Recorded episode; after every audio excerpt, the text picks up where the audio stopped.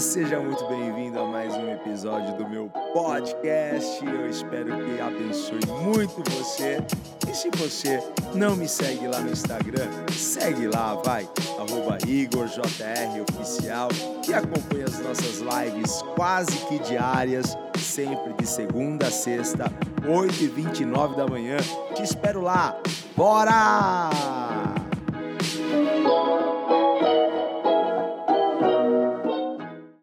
Gente, hoje eu quero falar com vocês então sobre este tema: paz na tempestade, paz na tribulação.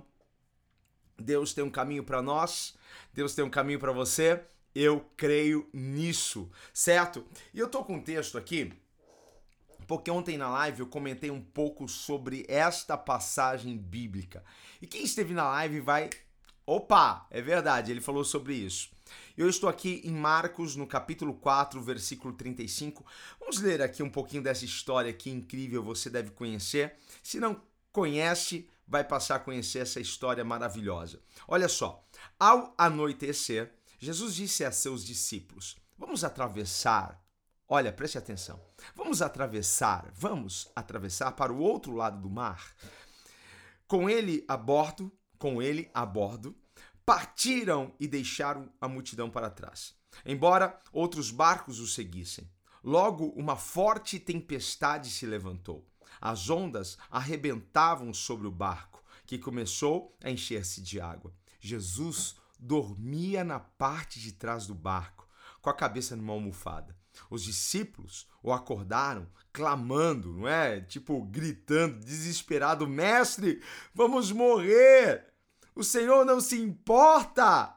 Jesus despertou, repreendeu o vento e disse ao mar: Silêncio, aquieta-se! E de repente, o vento parou e houve grande calmaria. Então Jesus lhes perguntou: Por que estão com medo? Ainda não têm fé? Apavorados, os discípulos diziam uns aos outros: Quem é este que até o vento e o mar lhe obedecem? Gente, essa passagem nos fala sobre o poder, a glória de Jesus sobre qualquer situação, mas nós vamos extrair aqui um pouquinho de, de mais conteúdos que tem por, por, por detrás do texto. Deus tem um caminho para você, certo? Deus tem um caminho para mim. E pode parecer que a gente não esteja no caminho certo. Você já é, se sentiu assim, eu acho que eu estou no caminho errado, eu acho que este não é o caminho de Deus para mim. O que você tem que entender é que não é porque você está no caminho de Deus que você não vai enfrentar tempestades. Não é porque você está no caminho de Deus que você não vai enfrentar algumas turbulências. E turbulência não é um sinal de que nós estamos no caminho errado. Você já deve ter andado de avião e você sabe muito bem disso que na trajetória do avião ele pode pegar uma ou outra turbulência. E eu nunca vi um avião cair por turbulência. Não, aviões não caem por causa de turbulências. Pode balançar, pode trazer medo, pode te deixar um pouco apavorado. Eu já tenho aqui algumas lembranças de momentos assim de medo, de estresse, a minha esposa Beth morre de medo de avião. Ela morre de medo. Uma, uma, uma certa vez, tudo pronto, ia ministrar em uma outra cidade e malas prontas. Gente, ela desistiu na última hora. Ela desistiu, falou: amor, eu não consigo ir. Eu, eu, eu tô apavorado, eu tô com muito medo. Ah, vai você. Eu não podia ficar com ela, eu tinha que ir, porque eu tinha um compromisso de ministrar em outra cidade. Ela ficou, eu fui. Gente, é um medo porque nós já passamos por algumas turbulências. Uma vez a gente passou por uma turbulência tão forte que caíram algumas máscaras daquelas e aí o negócio ficou pior. A gente pode passar por momentos assim, um avião pode enfrentar turbulências, mas turbulência nenhuma pode derrubar um avião. Não é essa turbulência que vai acabar com a sua vida. Não é essa turbulência que vai fazer com que você caia. Tá pegando isso aqui para você? Muitas vezes a gente embarca num caminho que a gente não conhece, mas Deus conhece. Deus conhece o caminho, Deus conhece a trajetória. Isso não é incrível? Porque antes dele apontar o caminho e dizer para você, entre por esse caminho, ele já preparou o final. Ele já sabe como tudo vai terminar na sua vida. É por isso que eu sou muito apaixonado por esse Jesus. Porque ele me colocou num caminho que ele sabe como tudo vai terminar. E nada vai terminar da forma que o inimigo quer. Nada vai terminar da forma que o diabo planejou. Tudo terminará da forma que Deus planejou para mim. E eu creio que todas as coisas cooperam para o bem daqueles que amam a Deus. Se você ama a Deus, Deus tem preparado coisas incríveis e maravilhosas para você. Você não entra num, num caminho, preste atenção nisso. Você não entra num caminho sem a presença, sem a presença de Deus sem a presença de Jesus. Olha só o que Jesus disse aos seus discípulos, foi uma ordem para eles, né? Olha, ao anoitecer, Jesus disse aos seus discípulos: Vamos atravessar para o outro lado do mar. Vamos atravessar. Preste atenção no que Jesus disse: Vamos atravessar. Quando Jesus disse: Vamos passar por isso? Vamos, vamos até o outro lado? Jesus já garantiu a presença dele com você. Jesus já garantiu estar com você. Ele estava querendo dizer para você o seguinte: olha, eu estou com você no início, no meio e no final. E não é porque eu, em alguns momentos, estarei calado que eu não estarei com você. Tira isso da sua mente. Não é porque parece que Deus não não está falando, parece que Deus não está agindo, parece que, que Deus não está, está se movendo a seu favor, que Ele não está com você. Jesus estava no barco com os discípulos. Jesus disse a eles: Vamos atravessar. Antes de você entrar por esse processo, Jesus disse: Vamos entrar por esse processo. E Jesus já sabe como tudo vai terminar. Então põe a paz no seu coração, tá? E ele garantiu estar com você do começo ao fim. E Jesus estava no barco, Jesus estava fazendo o quê? Jesus estava dormindo um travesseiro. Jesus estava quieto no meio de toda aquela turbulência, quieto no meio de todo aquele, aquele barulho, mas o seu silêncio não era um sinônimo de que ele não estava nem aí, de que ele não estava presente. Certo? Então, Jesus, ele não te deixou, Jesus não te abandonou. Não é porque você não, não, não está tendo. É, é, é, como que eu posso dizer? Porque você não está sentindo que, que Deus está se movendo, está agindo por você, que Ele te abandonou. Ele não te abandonou neste lugar. E você tem que confiar na presença dele, gente. Você tem que confiar na presença dele. Você tem que confiar naquilo que ele disse: Eu estarei com vocês. Você tem que acreditar nisso, que ele é Emanuel, que ele é Deus conosco, que ele não nos abandona. Você tem que confiar na presença dele, independente daquilo que você passe.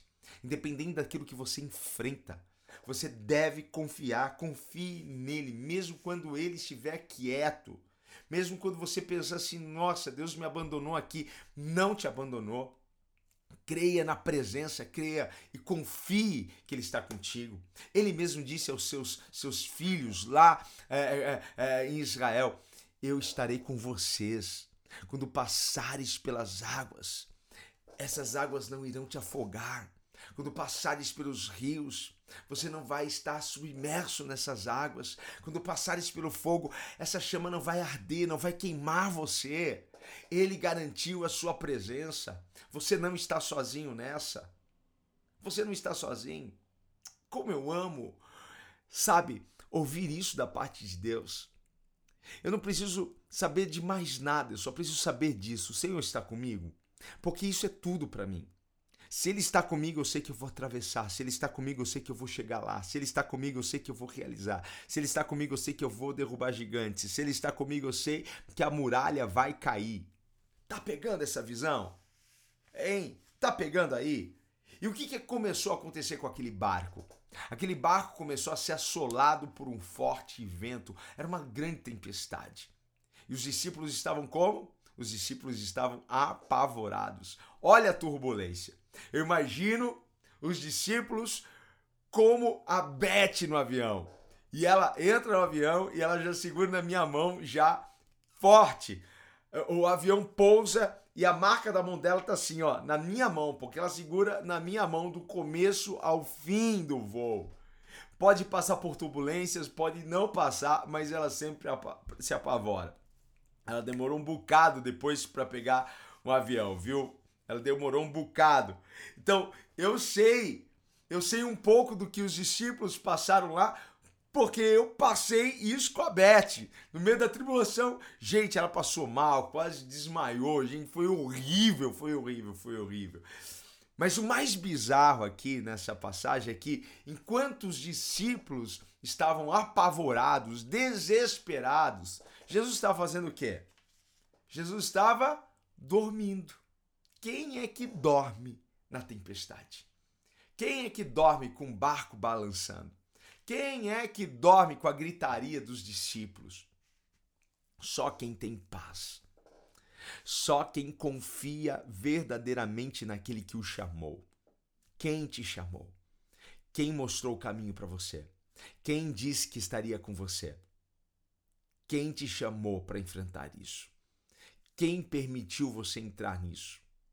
Só quem consegue dormir é quem tem paz e quem confia naquele que o chamou. Aqui está o segredo. E Jesus ensinava em todo o tempo. Jesus ensinava até mesmo dormindo. Aquele sono, aquele momento de Jesus já era um, um, um ensinamento, já era um exemplo para os discípulos. Jesus estava ensinando aqui duas coisas. E daqui eu parto para o final duas coisas Jesus estava ensinando para os discípulos. A primeira coisa que Jesus estava ensinando aos discípulos é que a tribulação, que a turbulência não é o problema. O maior problema está em como enfrentamos as tribulações. Como nós passamos pelas turbulências. O grande problema não está do lado de fora, o grande problema está do lado de dentro. Muitas vezes a tribulação só está aí dentro de você.